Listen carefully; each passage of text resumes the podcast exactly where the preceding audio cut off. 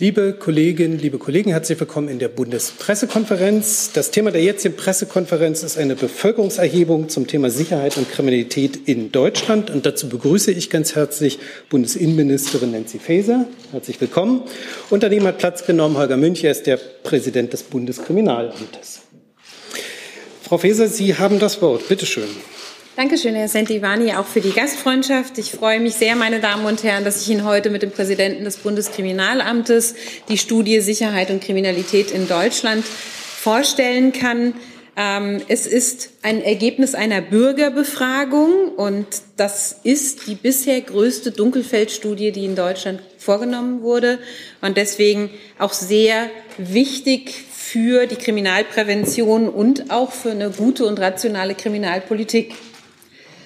Opferbefragungen wie diese geben uns Aufschluss über bundesweite Trends der Kriminalitätsentwicklung. Und Herr Münch wird gleich im Einzelnen berichten, aber ich will Ihnen vielleicht ein paar Dinge schon mal benennen. Das Sicherheitsgefühl der Bevölkerung bewegt sich insgesamt auf einem hohen Niveau. Die meisten Menschen fühlen sich in der eigenen Wohnung und im eigenen Wohnumfeld sicher. Allerdings, und das macht mir Sorge, Frauen fühlen sich nachts in der Öffentlichkeit deutlich unsicherer als Männer.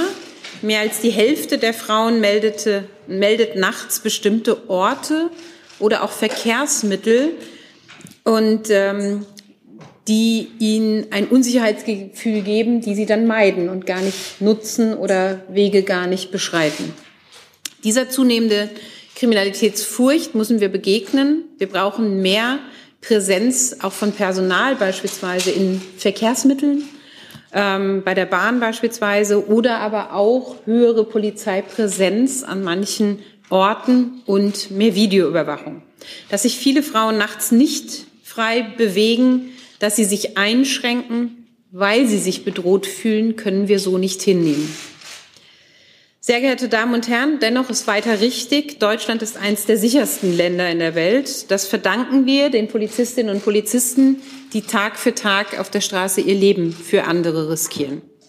Ein Blick in das erst kürzlich veröffentlichte Bundeslagebild Gewalt gegen Polizeivollzugsbeamtinnen und Beamte zeigt aber eine erschütternde Entwicklung.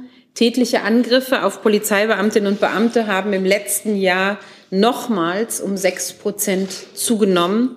Insgesamt waren 2021 89.000 Polizistinnen und Polizisten als Opfer registriert. Ein anderes Bild, ein Bild großen Respekts vor der Arbeit der Polizei zeigen die Ergebnisse der heutigen Studie, Gott sei Dank. Ich freue mich sehr, dass 84 Prozent der befragten Bürgerinnen und Bürger sagen, die Polizei ist da, wenn ich sie brauche. Und 87 Prozent sagen, die Polizei leistet gute Arbeit in der Verbrechensbekämpfung. Das ist ein Bild einer bürgerfreundlichen und professionellen Polizei, was ich sehr gut finde. Die Ergebnisse zeigen aber auch, wo es Verbesserungen geben muss. Das trifft vor allen Dingen die wahrgenommene Vorurteilsfreiheit seitens der Polizei. Hier muss sich noch mehr verändern. Wir brauchen mehr Diversität in der Polizei. Sie sollte ein Spiegel unserer gesellschaftlichen Vielfalt auch sein. Und wir brauchen noch stärkere Schwerpunkte in der Polizeiausbildung, um etwa rassistischen Vorurteilen vorzubeugen. Gemessen an der Zahl der Polizeibeamtinnen und Beamten geht es aber um wenige Fälle. Aber jeder Vorfall, das sagen wir auch immer wieder, ist einer zu viel. Jeder Fall erschüttert das Vertrauen in die Polizei. Die Studie liefert auch hier wichtige Erkenntnisse. Unter Menschen mit Migrationsgeschichte besteht eine erheblich stärkere Furcht, Opfer von Vorurteilskriminalität zu werden, als in der übrigen Bevölkerung. 44 Prozent der Befragten mit Migrationsgeschichte kritisierten, dass, die, dass der Polizei Mitgefühl fehle. Dagegen die 22 Prozent ohne Migrationsgeschichte sehr ein hoher Vertrauensbeweis. Das sind Werte, die zeigen, wir sollten in allen Polizeibehörden noch mehr dafür tun, um offener und sensibler für die Erfahrung von Menschen Migrationsgeschichte zu werden. Ich bin auch überzeugt davon, dass hier schon sehr viel passiert ist. Äh, dieser Prozess aber, so wie in allen Bereichen, muss man ja auch einmal dazu sagen, in Staat und Gesellschaft insgesamt weitergehen muss. Das ist sehr wichtig für ein starkes Vertrauen in die Behörden insgesamt, aber natürlich auch in die Polizei. Auf eines der Kriminalitätsfelder möchte ich hier noch mal näher eingehen. Das ist die Cyberkriminalität. Die Studie zeigt, dass die Opferquote bei Cyberkriminalität die höchste unter den betrachtenden Kriminalitätsfeldern ist. Und dabei ist noch zu berücksichtigen, dass das Dunkelfeld, das heißt die Anzahl der nicht zur Anzeige gebrachten Straftaten in diesem Reich besonders hoch ist. Von zehn Cybercrime-Straftaten wird nach aktueller Statistik tatsächlich nur einer Polizei bekannt. Deshalb stellen wir uns noch besser auf und investieren in die Bekämpfung der Cyberkriminalität. Im Juli habe ich meine Cybersicherheitsagenda vorgestellt. Diese enthält auch eine Reihe von Maßnahmen, um das BKA beim Kampf gegen Cyberkriminalität auch weiter zu stärken. Dabei müssen wir den Austausch von Erkenntnissen, Kompetenzen und Werkzeugen zwischen den Polizeidienststellen des Bundes und der Länder intensivieren. Cyberkriminalität macht nun mal an keiner Ländergrenze Halt. Auch die internationale Zusammenarbeit des BKAs bauen wir weiter aus. All das ist erforderlich, damit sich die Bürgerinnen und Bürger sicher fühlen können, auch im digitalen Bereich. Meine Damen und Herren, damit die Ermittlungsbehörden Straftaten im digitalen Raum effektiv verfolgen, können, benötigen sie aber auch die entsprechenden Befugnisse. Der Europäische Gerichtshof hat in seiner Entscheidung ähm, zur deutschen Regelung zur Vorratsdatenspeicherung ausdrücklich entschieden, IP-Adressen dürfen gespeichert werden, um schwere Kriminalität zu bekämpfen. Die damit eröffneten rechtlichen Möglichkeiten müssen wir nutzen, um bei der Bekämpfung von organisierter Kriminalität, von extremistischen und terroristischen Bedrohungen und anderen schweren Straftaten auch konsequent handeln zu können. Dabei ist mir ein Bereich besonders wichtig, das wissen Sie, die entschiedene Bekämpfung sexualisierter Gewalt gegen Kinder und Jugendliche. Es ist erschütternd, dass 2021 im Jahresdurchschnitt jeden Tag 49 Kinder in Deutschland Opfer von sexualisierter Gewalt geworden sind.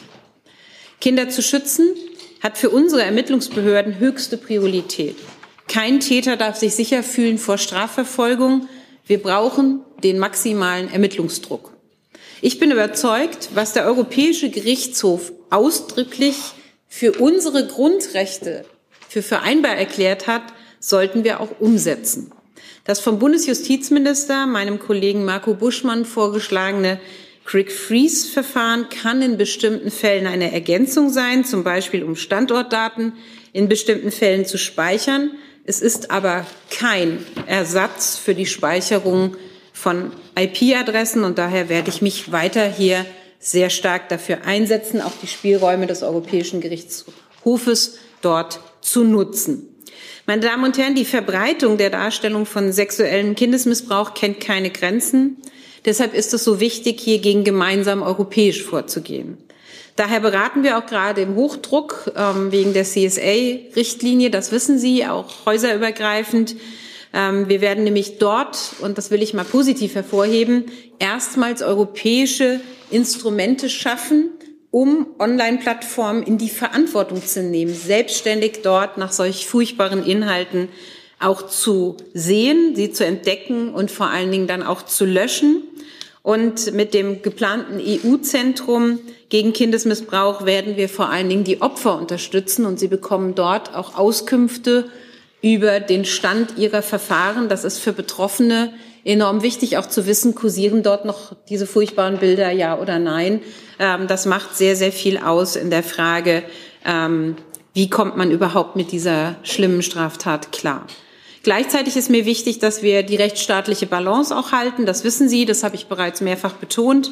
Deshalb lehne ich es auch ab, dass verschlüsselte private Kommunikation anlasslos kontrolliert werden kann. Das halte ich nicht für vereinbar mit unseren Freiheitsrechten. Und ich möchte aber vermeiden, ähm, dass damit das ganze andere weg ist. Ich finde die Initiative der Europäischen Kommission an der Stelle sehr gut. Ähm, das sieht meine Kollegin, die Familienministerin, ja ähnlich. Und ähm, deswegen arbeiten wir gerade auch ressortübergreifend an einer einheitlichen deutschen Auffassung dazu, um auch die wichtigen Schritte daran auch zu bekämpfen. Meine Damen und Herren, ich möchte mich insbesondere natürlich bei den Bürgerinnen und Bürgern, die an dieser Studie teilgenommen haben, bedanken. Aber vor allen Dingen möchte ich mich bedanken bei den Mitarbeiterinnen und Mitarbeitern und dem Präsidenten des Bundeskriminalamtes für die herausragende Arbeit. Vielen Dank. Herzlichen Dank, Frau Ministerin. Hi, Tyler hier, Producer von Jung und Naiv. Ohne euch gibt's uns nicht. Jeder Euro zählt und ab 20 landet ihr als Produzenten im Abspann auf YouTube. Weiter geht's. Herr Münch, bitte. Ja, vielen Dank, Frau Ministerin. Das äh, gebe ich gerne weiter. Ja. Ähm, die für diese Studie verantwortlich sind, meine Damen und Herren. Die Ministerin hat schon die Bedeutung der Studie betont. Eine so groß angelegte Dunkelfeldstudie hat es in Deutschland noch nicht gegeben. Man kann daher mit Fug und Recht sagen, und das war auch das Ziel, wir bringen Licht ins Dunkelfeld. Das ist äh, eins der Hauptziele. Daneben halten wir uns auch den Spiegel vor. Es ging ja auch um Vertrauen in die Polizei und es geht um das Sicherheitsgefühl. Die Forschungsergebnisse ermöglichen einen genaueren Blick damit auf die Kriminalitätslage in Deutschland. Und dieses Wissen, das werden die Polizeien in Deutschland einsetzen, um Kriminalität noch zielgerichteter zu bekämpfen, sich weiterzuentwickeln. Denn wir können hier auch aus den Daten herauslesen, wo Präventionsangebote besonders notwendig sind. Und um im Bild zu bleiben, das Licht machen wir jetzt auch regelmäßig an. Denn die Befragung Sicherheit und Kriminalität in Deutschland ist keine einmalige, sondern sie wird künftig regelmäßig durchgeführt. Hierdurch werden wir eine Vergleichbarkeit der Daten haben und unser Wissen über die Entwicklung der Kriminalitätslage weiter verbessern Gerade über die Vergleichsdaten können wir dann Entwicklung besser einschätzen. Die Ministerin hat die Bedeutung dieses Surveys schon angesprochen. Ich möchte noch einmal auf die äh, Bedeutung der einzelnen Daten auch eingehen. In Deutschland haben wir bislang ein Hauptinstrument, um Kriminalität in Zahlen zu messen. Das ist die polizeiliche Kriminalstatistik. Und diese Statistik, kurz PKS genannt, die gibt es jetzt seit 1953, also fast 70 Jahre. Und seitdem ist sie eine verlässliche Quelle über polizeiliche Daten aus ganz Deutschland. Aber sie zeigt nur einen Ausschnitt des Kriminalitätsgeschehens, denn in der polizeilichen Kriminalstatistik wird nur das erfasst, was die Polizei auch tatsächlich bearbeitet.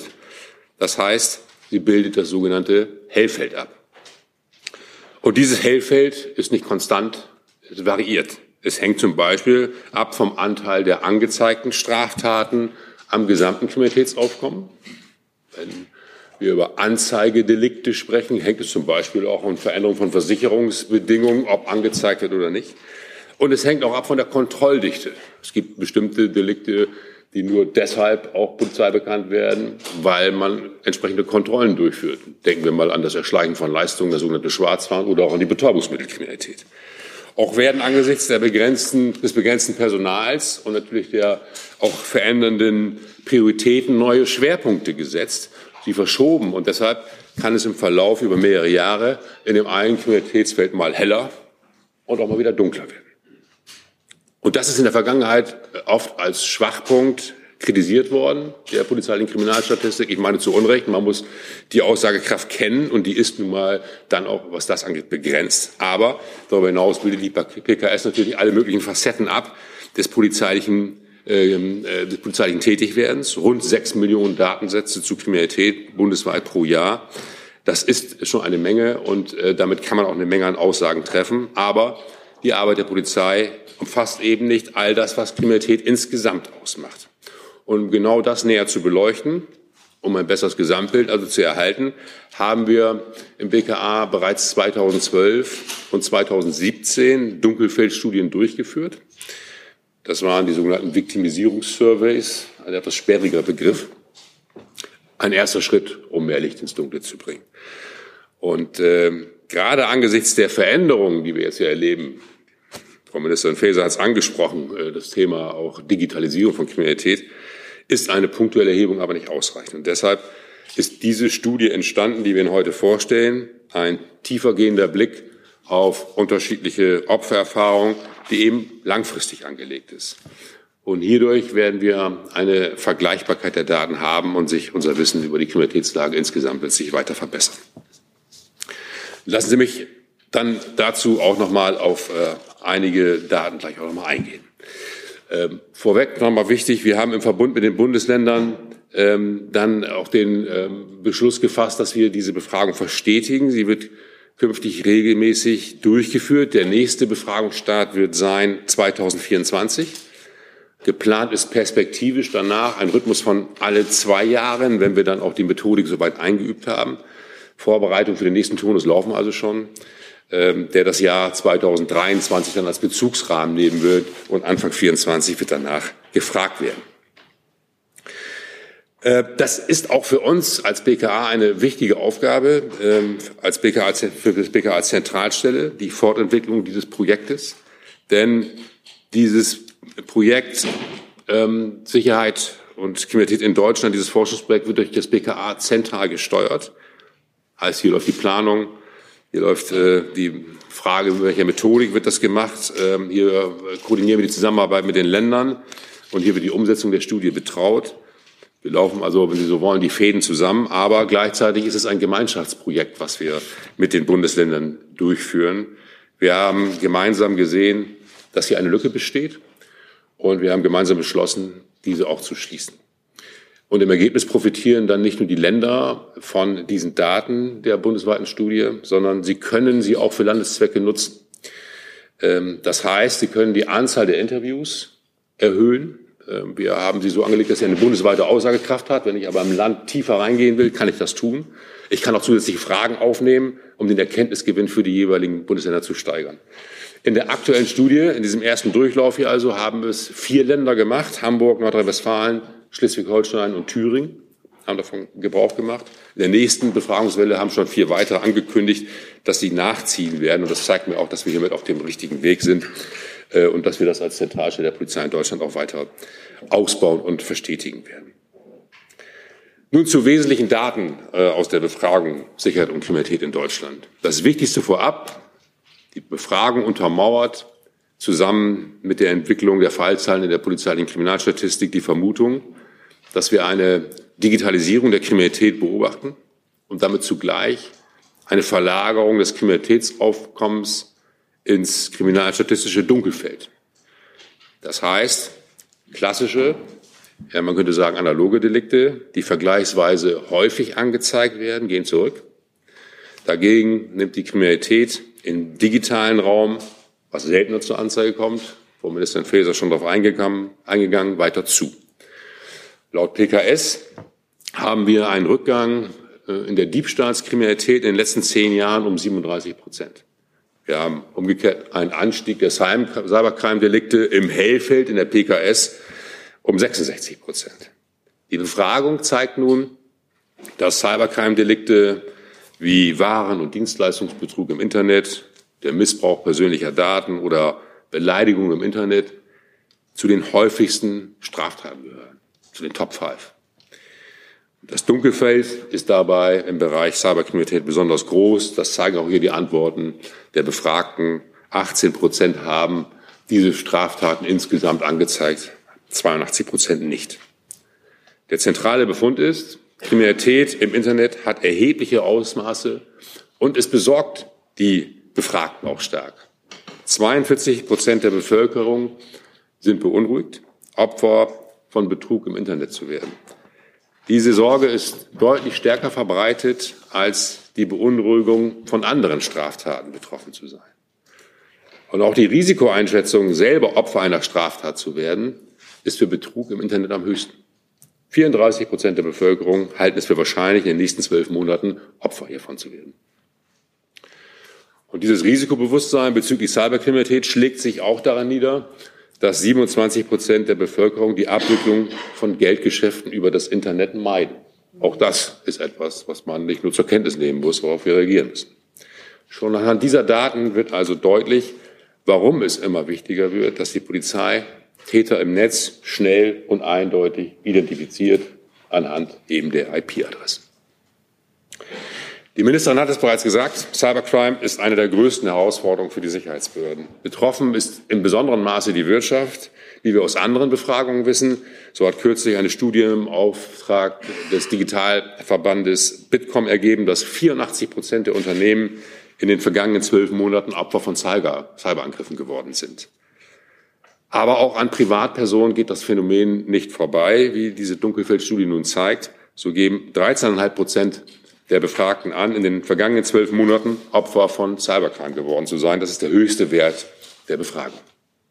Auf den ersten Blick erscheint nun 84 Prozent zu 13,5 Prozent dann der Wert recht niedrig, aber hier müssen wir bedenken, dass professionelle Organisationen natürlich auch entsprechende Messinstrumente haben, um Angriffe zu erfassen und auch abzuwehren und vor allem zu erkennen.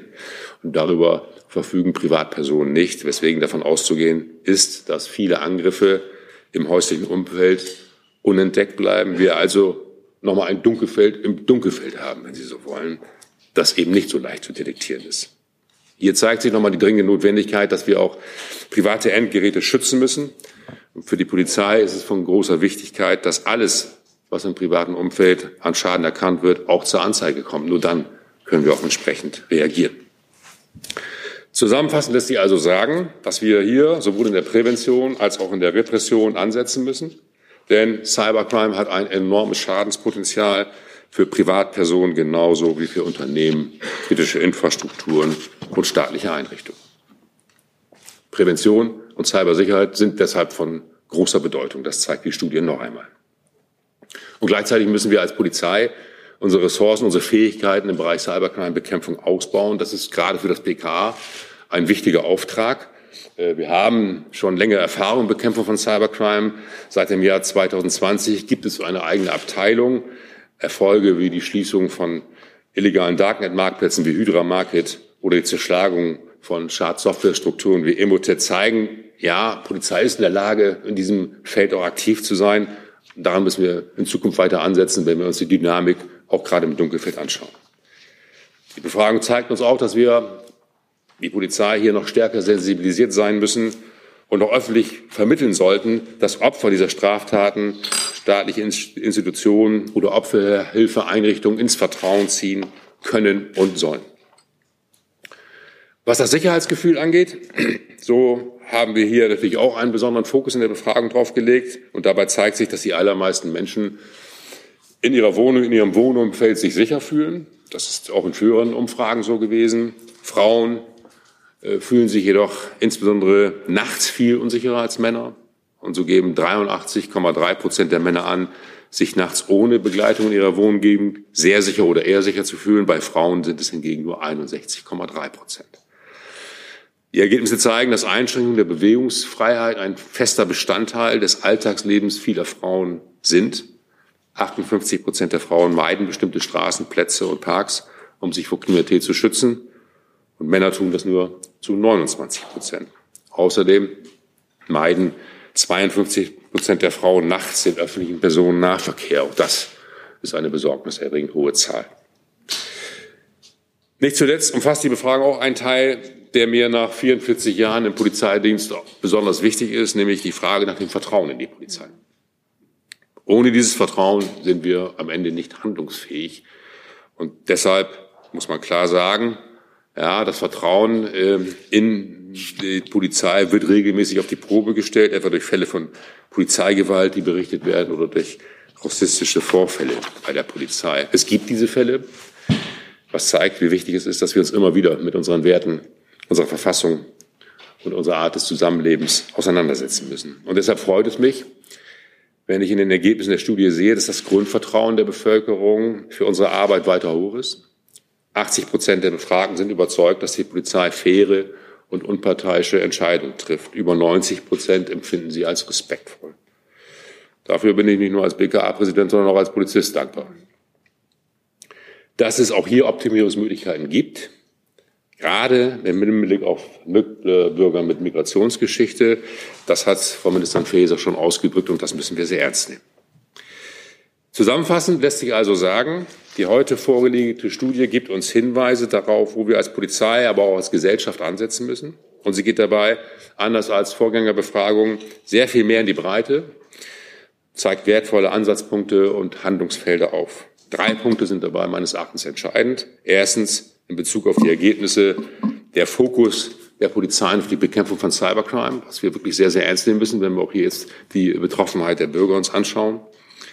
Auch im digitalen Raum sollen sich die Menschen in Deutschland sicher und geschützt fühlen und geschützt fühlen können. Weiterhin gilt es hier in besonderen Maßnahme, im Maße Betroffene dazu zu sensibilisieren, Straftaten auch zur Anzeige zu bringen, damit wir ein klares Bild bekommen. Zweitens, die vorliegende ähm, Studie zeigt in ihrer Detailtiefe einen Meilenstein, Meilenstein der Dunkelfeldforschung. Noch nie wurden so viele Menschen, über 46.000, über ihre Erfahrungen, äh, was Kriminalität angeht, befragt. Wenn man bedenkt, dass die klassischen Sonntagsumfragen im Fernsehen mit 1000 Befragten auskommen, zeigt das meines Erachtens auch den hohen Aufwand, den wir betrieben haben, um möglichst ein repräsentatives Ergebnis zu erhalten. Wir werden, wie gesagt, die Studie darüber hinaus verstetigen und äh, mit zunehmend mehr Bundesländern auch dann noch weiter in die Tiefe gehen. Und drittens möchte ich noch einmal betonen die Bedeutung der Studie. Wer wissen möchte, wie sich die Kriminalität in Deutschland entwickelt und wo man ansetzen muss, der wird künftig nicht nur in die polizeiliche Kriminalstatistik äh, schauen, er wird genauso in diese Studie schauen, denn sie wird künftig auch ein weiteres Standardwerk werden, um die Erkenntnisse aus dem Hellfeld auch kontinuierlich zu ergänzen. Vielen Dank und für Fragen stehen wir gerne zur Verfügung. Dankeschön, Herr Münch. Dann kommen wir tatsächlich zu den Fragen. Da ich auch nicht alle Kollegen kenne, die sich speziell mit Sicherheitspolitik beschäftigen, ähm, bitte ich noch um kurze Vorstellung. Herr Mühle, die erste Frage. Sie sehen mich hier, Holger Mühle, Bonner Generalanzeiger. Äh, Frau Faeser, Herr Münch, ähm, sind Sie mit den Befugnissen, die Ihnen der große Lauschangriff zurzeit lässt, zufrieden oder wünschen Sie sich mehr? Falls ja, was? Und äh, es gibt Befürchtungen, Berichte, dass russische Staatsbürger, die nach Deutschland vor dem Krieg fliehen, auch hier sind, um Attacken auf ukrainische Staatsbürger auszuführen. Ähm, wie ernst ist aus Ihrer Sicht die Lage dazu? Danke. Erste Frage. Ähm, zuerst, großer Lauschangriff. Ich bin jetzt nicht sicher, worauf Sie hinaus wollen. Darunter verstehen wir natürlich, dass äh, wir auch in Wohnungen äh, Kommunikation überwachen. Meinen Sie das? Ja. Also da sehen wir momentan keine Änderungsbedarfe, sondern wir haben äh, da über mehrere Jahre ja Erfahrung in der Anwendung ähm, dieser Befugnisse. Äh, das hat sich verstetigt, wird nur bei herausragenden Kriminalitätsfällen als Ultima Ratio eingesetzt. Ich sehe da keinen Veränderungsbedarf.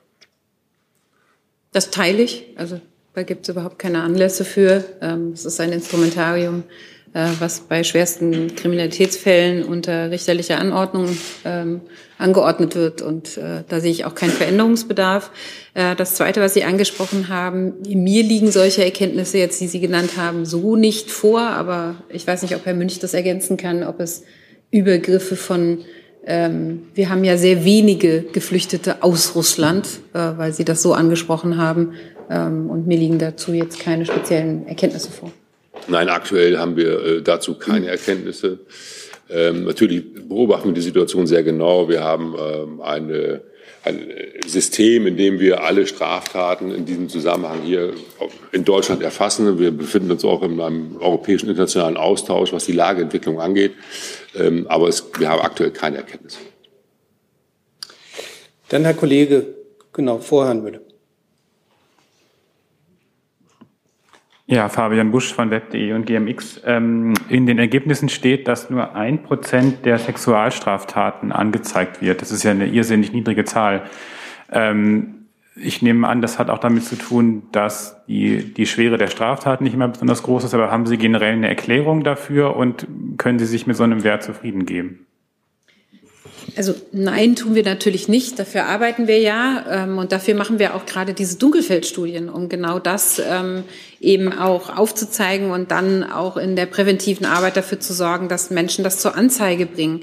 Ähm, wir wissen ja seit Jahren, dass die Dunkelfeld, äh, der Dunkelfeldbereich im äh, Bereich der sexualisierten Gewalt besonders hoch ist, weil sich es auch im privaten Nahfeld ereignet. Ähm, das ist eine der Begründungen. Äh, dass man da eben nicht so schnell anzeigt, als wenn man ähm, von Fremden diese Übergriffe hat. Das ist eine der großen Erklärungen.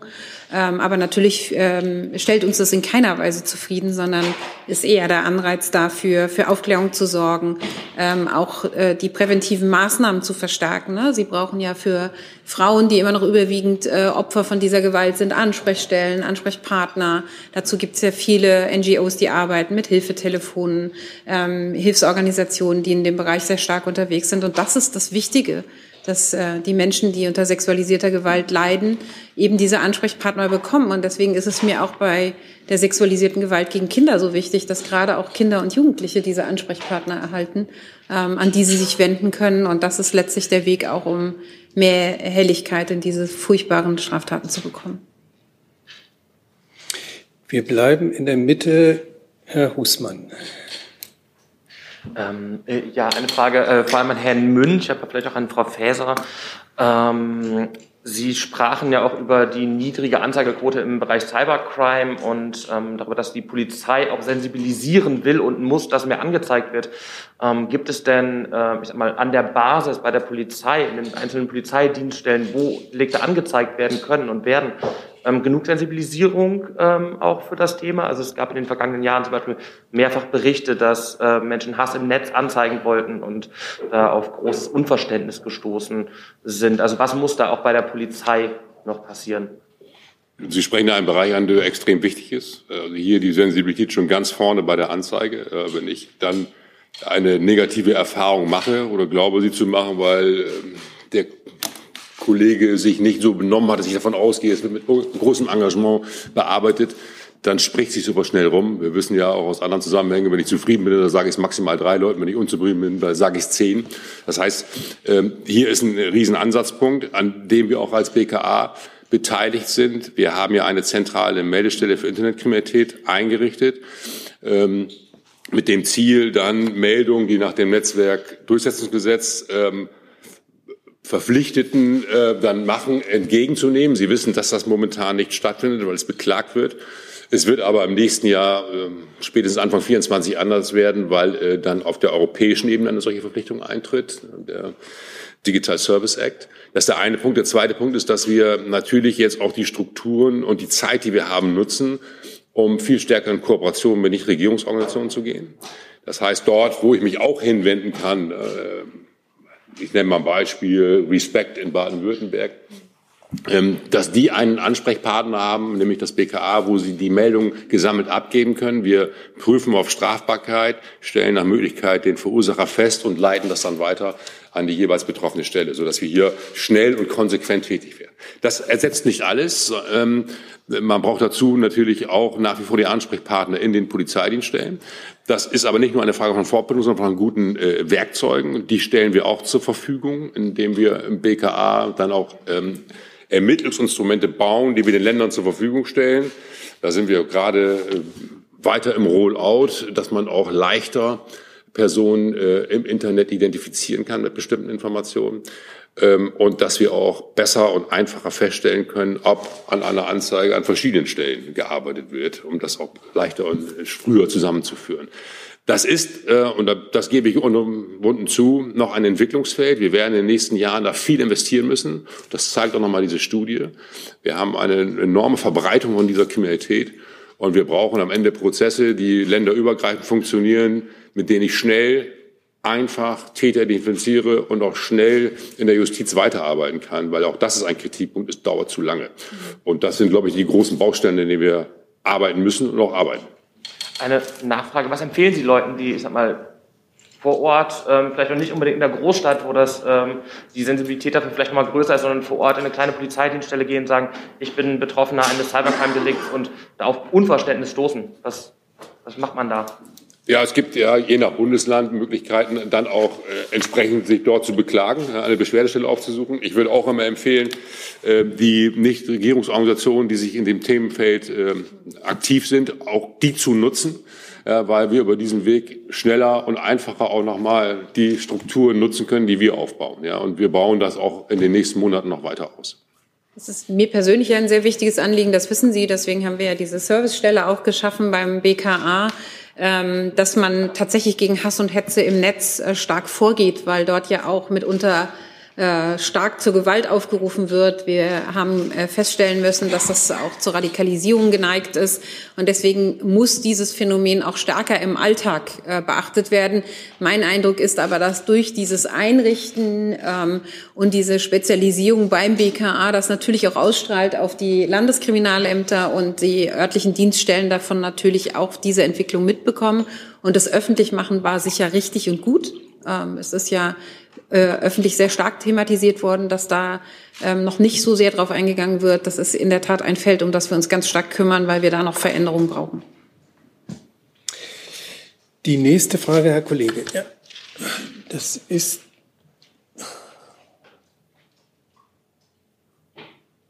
eins weiter hinten, ne? Oder? Jetzt funktioniert es. Michael Jetzt. Stempfle, ARD, Dankeschön. Bitte. Ähm, zum einen, wenn ich es richtig verstanden habe, sind die Zahlen aus dem Jahr 2020.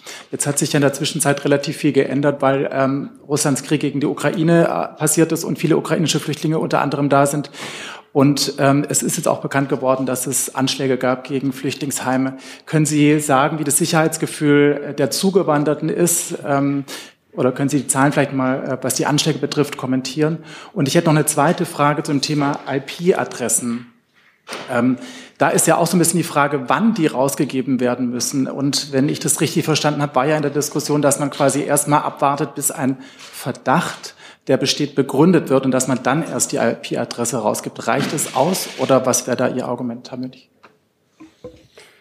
Äh, zur ersten Frage. Äh, wir haben kein abschließendes Bild. Es, es gibt verschiedene ähm, Initiativen, um äh, den Geflüchteten auch die Möglichkeit zu geben, ähm, erstens äh, irgendwelche Hinweise, Verdacht, Verdachtsmeldungen abgeben zu können. Ähm, sehr niedrigschwellig äh, merken Sie das auch an den Ankunftsorten. Gerade in der Hauptzeit war das so, dass die Polizei auch vor Ort ist, wie auch überprüfen, in den Bahnhöfen insbesondere genau überprüfen, ob dort auch verdächtige ähm, Personen unterwegs sind, die vielleicht diese Situation ausnutzen wollen. Ja, gerade auch im Hinblick auf Sexualstraftaten war das ein Thema. Wir haben von vornherein eingeführt, äh, dann ähm, eine Berichterstattung aus den Ländern, um ein Lagebild dazu zu bekommen, was passiert und äh, haben dann festgestellt, dass äh, solche Übergriffe eigentlich eher selten glücklicherweise passieren. Wir auch strukturell nicht erkennen konnten, dass jetzt ähm, organisiert Kriminelle, Bandenkriminelle versuchen, diese Situation auszunutzen. Auch dazu gab es sogar dann auch europaweit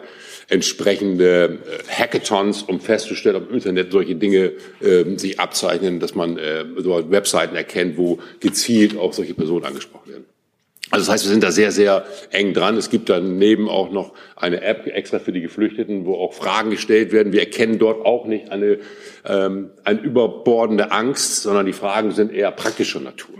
Sodass aus allen Daten, die uns jetzt vorliegen, und ich habe jetzt keine Dunkelfeldstudie, äh, wir nicht erkennen, äh, dass ähm, dort ein größeres Kriminalitätsaufkommen und größere Ängste um die Situation in Deutschland besteht, wohl eher um die Situation in der Heimat. Das zu der ersten Frage. Zur zweiten Frage, ähm, was die IP-Adresse angeht, muss man vielleicht sagen, dass häufig ein Missverständnis entsteht, was machen wir da eigentlich mit? Ja? Mhm. Es geht immer darum, dass wir ähm, eine, eine, eine Straftat schon kennen und äh, wir wissen, wann sie begangen wurde, welche Straftat es war und wir haben eine IP-Adresse ja, oder wir müssen sie erst feststellen, um festzustellen, bei welchem Gerät wurde sie begangen. Und das ist der Ansatzpunkt, dann festzustellen, ähm, wer steckt dahinter.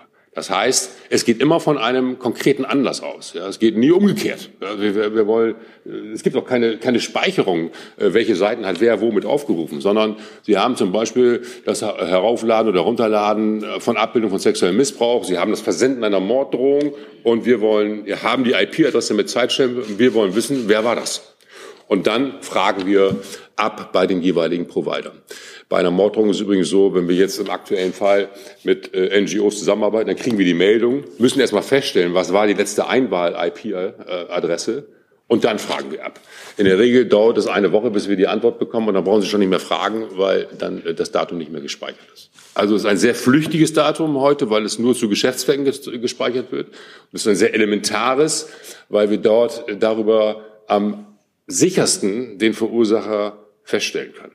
Äh, um Ihnen dann nochmal zwei Daten zu geben, im Bereich der Abbildung von sexuellem Missbrauch bekommen wir die IP-Adresse immer mit aus, dem halb, aus der halbstaatlichen Stelle NACMAC in den USA. Automatisch, sonst wüssten die gar nicht, dass die Tat in Deutschland ist. Und fragen sofort nach Strafbarkeitsprüfung ab. Dort haben wir eine Erfolgsquote von 75 Prozent, was aber auch heißt 25 Prozent nicht. Ähm, und da häufig dann auch, weil wir über das Datum nicht mehr weiterkommen. Im Bereich der Hasskriminalität sinkt die Erfolgsquote jetzt schon auf 50 Prozent, weil wir dann nur noch über andere Daten, wie zum Beispiel Bestandsdaten von äh, bestimmten Accounts weiterkommen. Ja. Und daran können Sie erkennen, äh, die IP-Adresse ist ein extrem wichtiges Datum. Sie können schnell, sicher jemanden identifizieren ähm, und die Erfolgsquote ist deutlich höher. Ich will es nochmal ergänzen. Unser Problem ist ja, dass die Provider jetzt anfangen, gar nichts mehr zu speichern. Also nutzt ja dann auch kein Quick-Freeze-Verfahren, wenn nichts mehr da ist. Äh, Ähm, da will ich nur noch mal drauf hin, ähm, weil wir einfach ja was zur Identifizierung der Täter brauchen. Und wir brauchen es ja tatsächlich nur in diesen Fällen, die Herr Münch beschrieben hat. Es hat ja keiner von uns ein Interesse, das aus irgendwelchen Gründen zu speichern oder nicht, sondern wir müssen ja nur äh, den Abgleich ähm, dann für die Identifizierung machen. Und das ist aber so wichtig für uns und für die Ermittlungsbehörden, weil das ja nicht der Regelfall ist, dass man Daten schon mit IP-Adresse bekommt über Täter ähm, und äh, wir einfach eine Möglichkeit dafür brauchen. Deswegen ist das so wichtig und deswegen bin ich da auch an dieser Stelle so hartnäckig und freue mich darüber, dass das Euro, der Europäische Gerichtshof diese Auffassung auch teilt, dass das rechtsstaatlich und mit dem Grundgesetz der Bundesrepublik Deutschland vereinbar ist. Das war ja die Prüfung des Urteils. Ähm, darum ging es ja. Und deswegen ist das so wichtig. Bei dem anderen möchte ich nochmal sagen, Herr Stempfle, was mir nochmal wichtig ist zur Sicherheit aller Geflüchteten in Deutschland, ist, dass wir sehr klar machen, dass wir jegliche Übergriffe auf Flüchtlingsunterkünfte aufs tiefste verurteilen und alles für den Schutz der Geflüchteten tun. Und deswegen schauen wir da natürlich sehr genau hin. Ähm, dass jegliche Fälle werden bei uns gemeldet, ausgewertet, angeschaut, ähm, ob das extremistischen Hintergrund hat und von wo aus das gesteuert ist und wie wir eben den Schutz der Geflüchteten vor allen Dingen erhöhen können. Die nächste Frage, Herr Kollege. Ulrich Stoll vom ZDF. Frau Ministerin, Sie haben letzte Woche sich geäußert zu den Klimaaktivistinnen von der letzten Generation und haben in dem Zusammenhang gesprochen von Straftätern, die schnell und konsequent verfolgt werden müssen. Warum benutzen Sie den Begriff Straftäter bezogen auf diese Aktivitäten der letzten Generation? Ich habe es in dem Zusammenhang genutzt, wenn Rettungswege versperrt werden und dadurch Menschen ähm, am Leben bedroht werden. Das war mein Zusammenhang, um den Straftatbestand dort auch zu benennen. Zusatz. Halten Sie denn diese Form des zivilen Widerstandes für legitim? Sie haben mir gesagt, das habe nichts zu tun mit der demokratischen Auseinandersetzung. Also sind diese Aktivitäten der Klimaaktivistinnen der letzten Generation für Sie undemokratisch und illegitim? Das habe ich nie gesagt. Ich habe immer nur dann gesagt, wenn solche Aktionen andere Menschen gefährden, dann ist die äh, Schwelle überschritten, dann ist es kein legitimer Protest mehr, weil andere gefährdet werden. Immer so, immer im Zusammenhang mit dem Gefährdungstatbestand. Für andere friedlicher Protest ist sehr erwünscht, steht im Grundgesetz, ist äh, eines der hohen Verfassungsgüter unseres Grundgesetzes, soll jederzeit ermöglicht sein und da gibt es unterschiedliche Formen von. Dazu stehe ich, das würde ich auch immer verteidigen. Aber dann, wenn andere Menschen an Leib oder Leben verletzt werden, dann hört es für mich auf und das ist das Ende des legitimen Protestes. Zusatz? Dann ähm, hatte ich hier vorne, Frau Kollegin. Claudia Kling, Schwäbische Zeitung. Ich habe eine Frage und zwar, ähm, in welchen Kriminalitätsbereichen sind die Unterschiede oder die Ergebnisse ähm, am gravierendsten, am überraschendsten zwischen der polizeilichen Kriminalstatistik und dieser Studie? Oder bestätigen die Daten, die Sie jetzt erhoben haben, das, was eigentlich die polizeiliche Kriminalstatistik auch sagt, nur in einem größeren Ausmaß. Ja, wir haben es eigentlich in dem Statement schon gesagt. Ähm, ähm, wir, weil wir keine unmittelbare Vergleichbarkeit zu Vorstudien haben, da muss ich vielleicht noch mal einen Satz zu sagen. Wir haben die Methodik umgestellt. 2012, 2017 war es eine telefonische Befragung, jetzt ist es eine schriftliche, schriftliche Online-Befragung. Das heißt, Sie können die Dinge nicht eins zu eins vergleichen, wie sich im Dunkelfeld die Dinge jetzt verschoben haben wenn Sie die Methodik ändern. Das wird künftig dann besser sein. Aber wenn man die Daten jetzt mal so nebeneinander legt, äh, dann äh, sind die, die berichteten Opferwerdungen äh, im Bereich der Eigentums- und Gewaltkriminalität nicht überraschend und entsprechen auch dem, was wir im Hellfeld sehen. Das sind aber auch die Bereiche, wo sie tendenziell eine viel höhere Anzeigequote haben.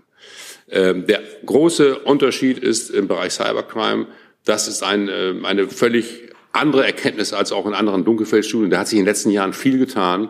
Das heißt, ähm, dass die, die Bürger berichten, sie werden am häufigsten Opfer von Delikten im Netz. Das ist etwas Neues. Und das ist, glaube ich, das Überraschende und spielt sich auch so nicht in der polizeilichen Kriminalstatistik ab.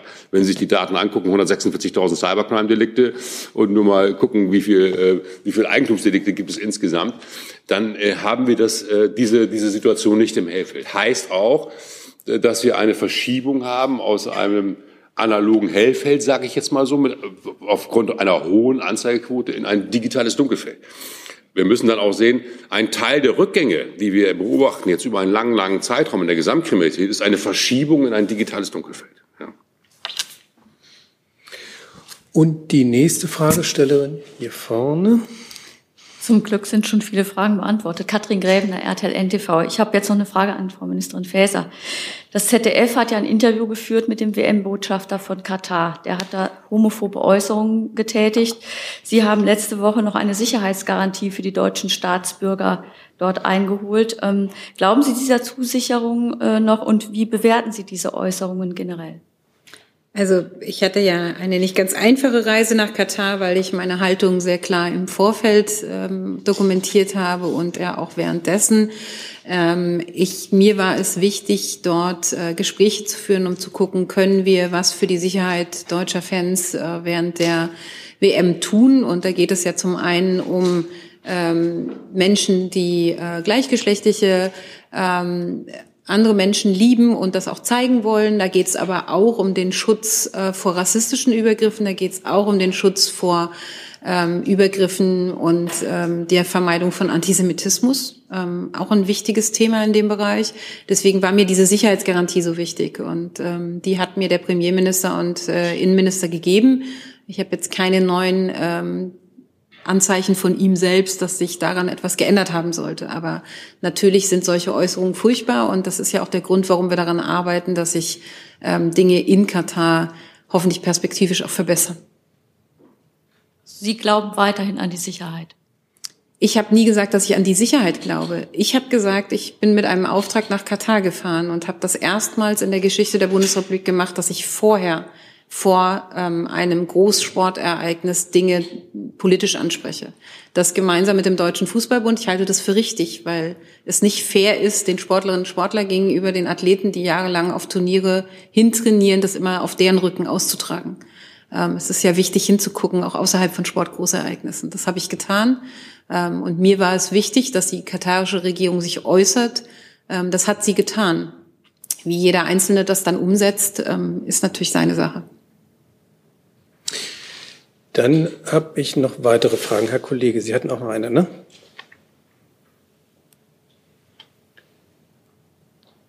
Björn Darke, ARD Hörfunk. Frau Feser, Sie hatten gerade gesagt, bei der Speicherung der IP-Adressen bleiben Sie hartnäckig. Das würde Herr Buschmann wahrscheinlich genauso auch sagen. Wäre denn der Kompromissvorschlag, der jetzt im Raum steht, Quick Freeze, nicht mit doppeltem Richtervorbehalt, sondern mit einfachen, wäre der ein gangbarer Weg? Nein.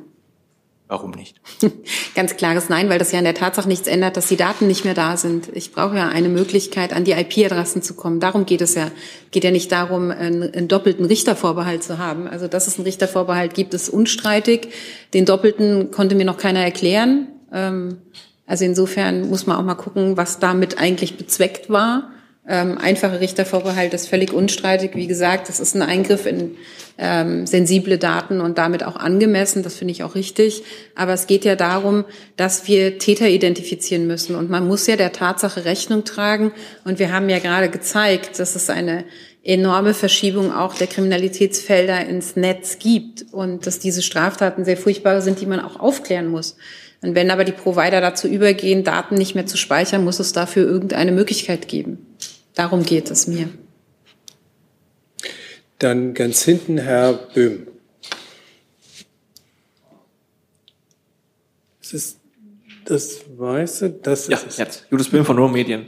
Ähm, liebe Frau Faeser, die äh, meist äh, zitierte äh, Straftat ist die persönliche Beleidigung im Internet, laut der Studie. Also Menschen werden ähm, häufig beleidigt im Internet.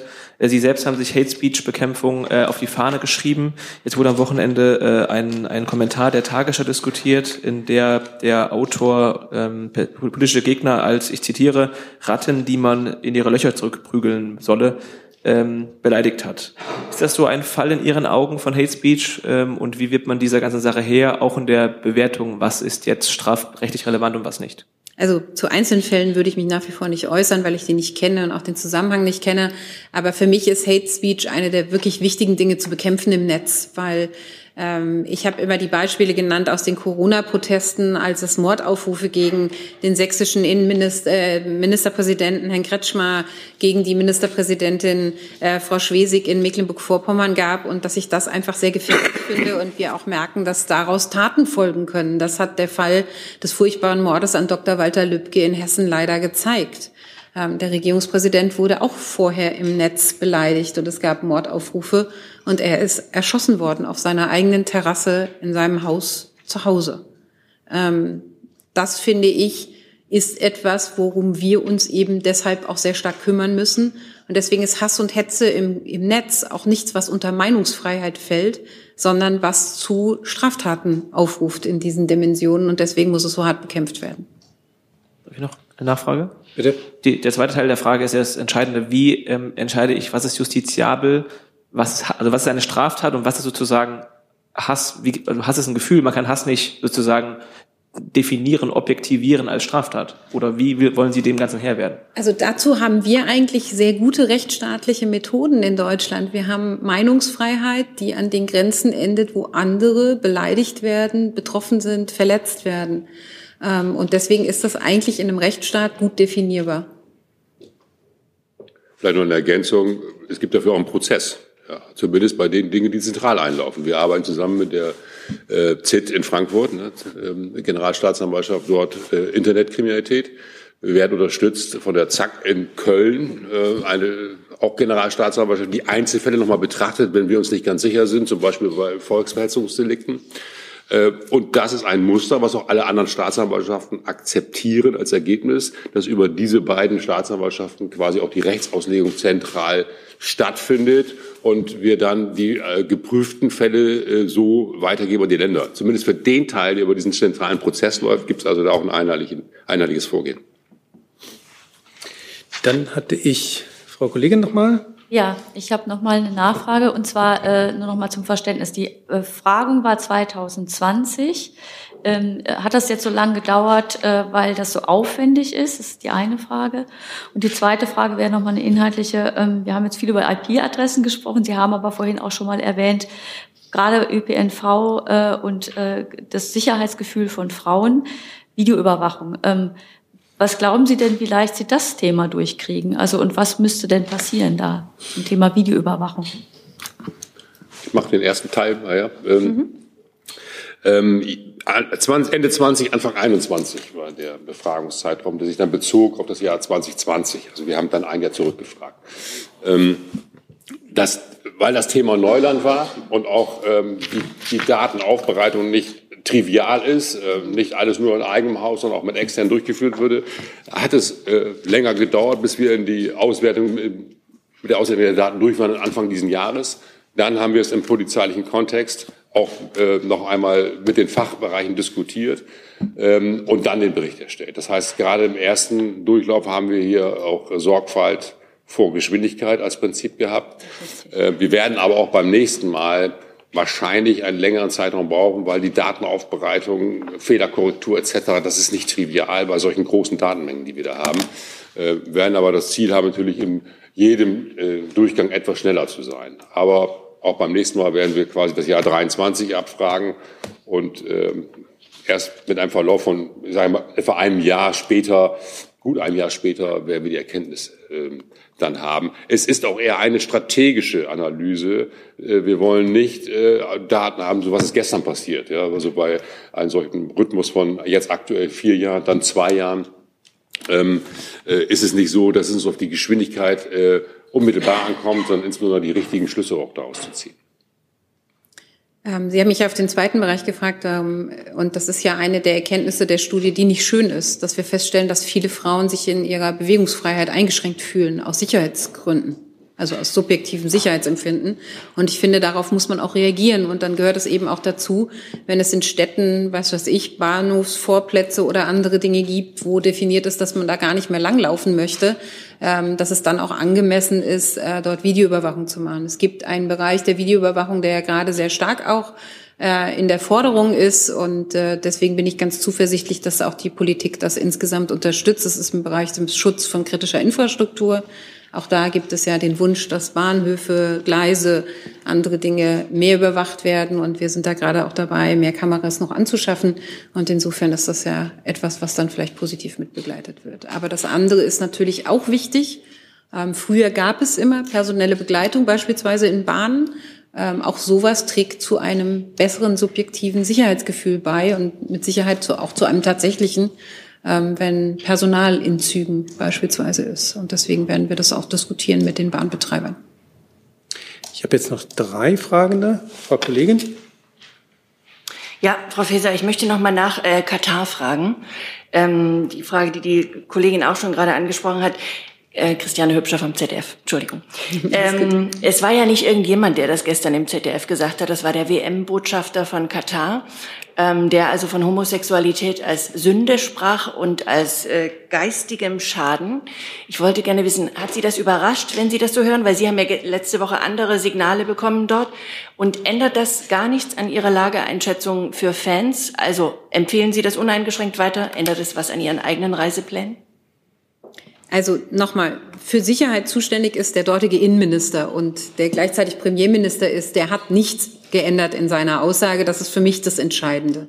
Ähm, ich finde das natürlich nicht gut. Ähm, das habe ich ja auch eben gesagt, dass das ähm, äh, zu verurteilen ist, wenn solche Äußerungen gemacht werden. Aber für die Sicherheitsbeurteilung äh, während der WM ist der entscheidende der dortige Innenminister und deswegen ändert das jetzt auch nichts an meinen Reiseplänen.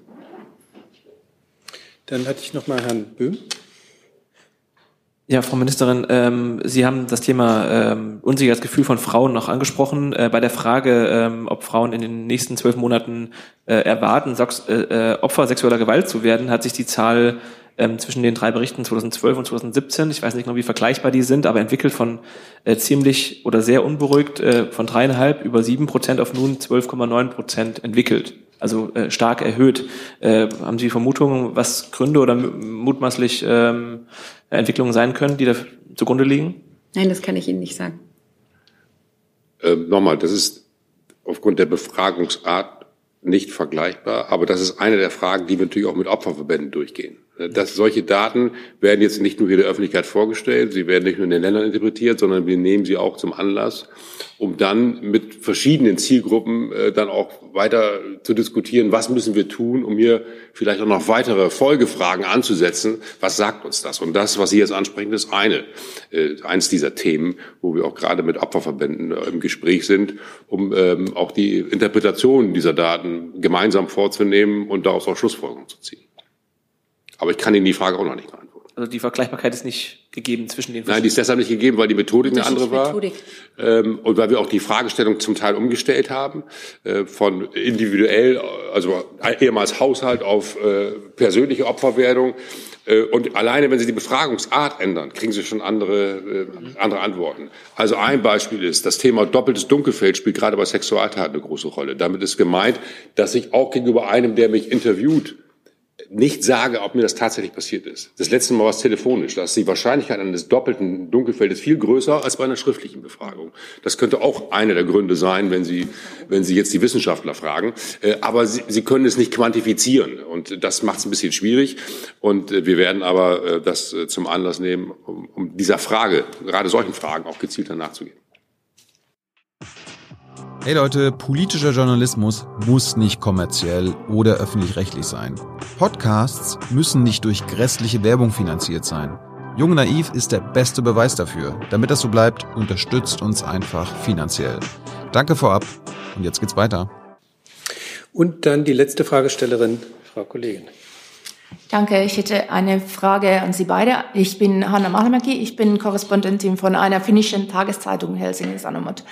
Ich möchte gerne fragen, wie, wie sehen Sie, wie schätzen Sie die Lage der Clankriminalität momentan in Deutschland? Wie, wie kämpfen Sie dagegen und wie entwickelt sich sie sich? Also, wie, wie, wie, was wird getan und wo geht, wo geht das? Dankeschön. Äh, Sie wissen, dass das bei uns schon eine, äh, ein Themenfeld ist mit einer längeren Vorgeschichte. Das, was wir heute als Clankriminalität bezeichnen, das sind äh, Kriminalitätsformen, die entstanden sind aus ähm, zu, zugewanderten oder in zugewanderten Gruppen, die schon in den Anfang der 90er, Ende der 80er in Deutschland gekommen sind. Und hier reden wir über die zweite, dritte Generation. Und ähm, das heißt, äh, wir haben hier verschiedene Ansätze, die in den hauptbetroffenen Ländern gefahren wären. Das ist Berlin, Nordrhein-Westfalen, ähm, ähm, das äh, ist Bremen und Niedersachsen. Mit denen gemeinsam haben wir auch eine Kooperation der Bund, Bundespolizei, BKA, wo wir äh, auch gemeinsam Zielstellungen äh, dann festlegen. Und die Kernstrategie ist die, dass man auf der einen Seite ähm, auf äh, solche Gruppierungen einwirkt. In Deutschland hält man sich an Recht und Gesetz. Das hat auch was mit starker Kontrollintensität zu tun ähm, und wirklich dann auch Verfolgen auch von Kleinstverstößen. Es hat was damit zu tun, dass man diejenigen besonders in den Fokus nimmt, die herausragende Straftaten begehen und äh, insbesondere auch Strukturen, die sich äh, in und über solche Gruppierungen hinaus gebildet haben, in den Fokus nimmt, wobei dann wir als BKA auch aktiv sind und entsprechende Ermittlungen führen. Das Ganze steuern wir über eine Koordinierungsstelle, die wir im BKA haben. Äh, wir erstellen auch gerade äh, ein gemeinsames Lagebild mit diesen Ländern und laden auch andere weniger Betroffene dazu ein, auch die Daten dazu zu liefern. Und wir richten uns hier aber ein auf eine, ja, ich will mal sagen, einen Langstreckenlauf. Probleme, die innerhalb von 30 Jahren entstanden sind, die lösen sie nicht in drei Monaten. Und das heißt, wir sind aufgefordert, insgesamt eine Strategie zu fahren, die diese, dieses äh, bricht, diese Entwicklung bricht und damit insbesondere die, die Schwerkriminellen in den Fokus nimmt und die Strukturen. Auf der anderen Seite aber auch klar macht, äh, dass wir die Integrationsleistung äh, stark verbessern müssen. Also das heißt, denjenigen, den Heranwachsenden, den Jüngeren in solchen Familien auch zeigen, geh bitte einen anderen Weg, ähm, nicht den, die deine äh, größeren Brüder äh, genommen haben. Und das ist die Gesamtstrategie, mal ganz kurz skizziert.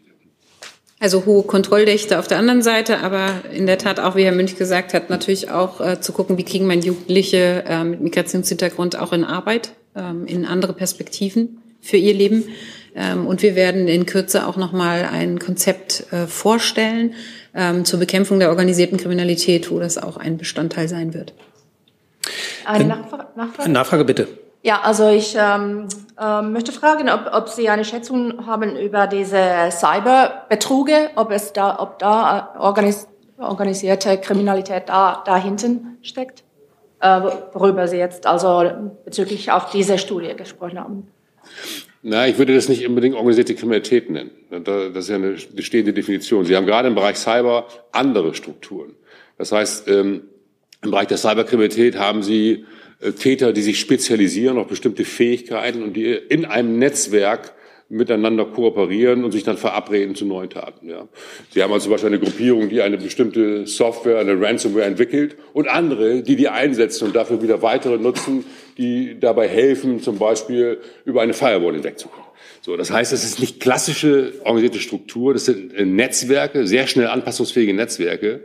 Und da kommt es darauf an, äh, dass sie die wichtigen Personen und wichtigen Strukturen treffen, um sie zu zu bekämpfen, zum Beispiel die aufgebauten Botnet-Strukturen, dass sie die die Täterstrukturen äh, in den Fokus nehmen, äh, die Schlüsselpositionen haben, zum Beispiel Foren äh, betreiben etc.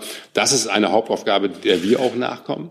Bezogen jetzt auf solche Delikte, die Sie vielleicht ansprechen, be auch Betrugsfälle. Ja, äh, da haben Sie auch nicht klassisch nur Cyberdelikte, da haben Sie ähm, äh, dann, äh, ähm, ja, ich sag mal, diese Telefonbetrügereien, die auch aus dem Ausland organisiert werden.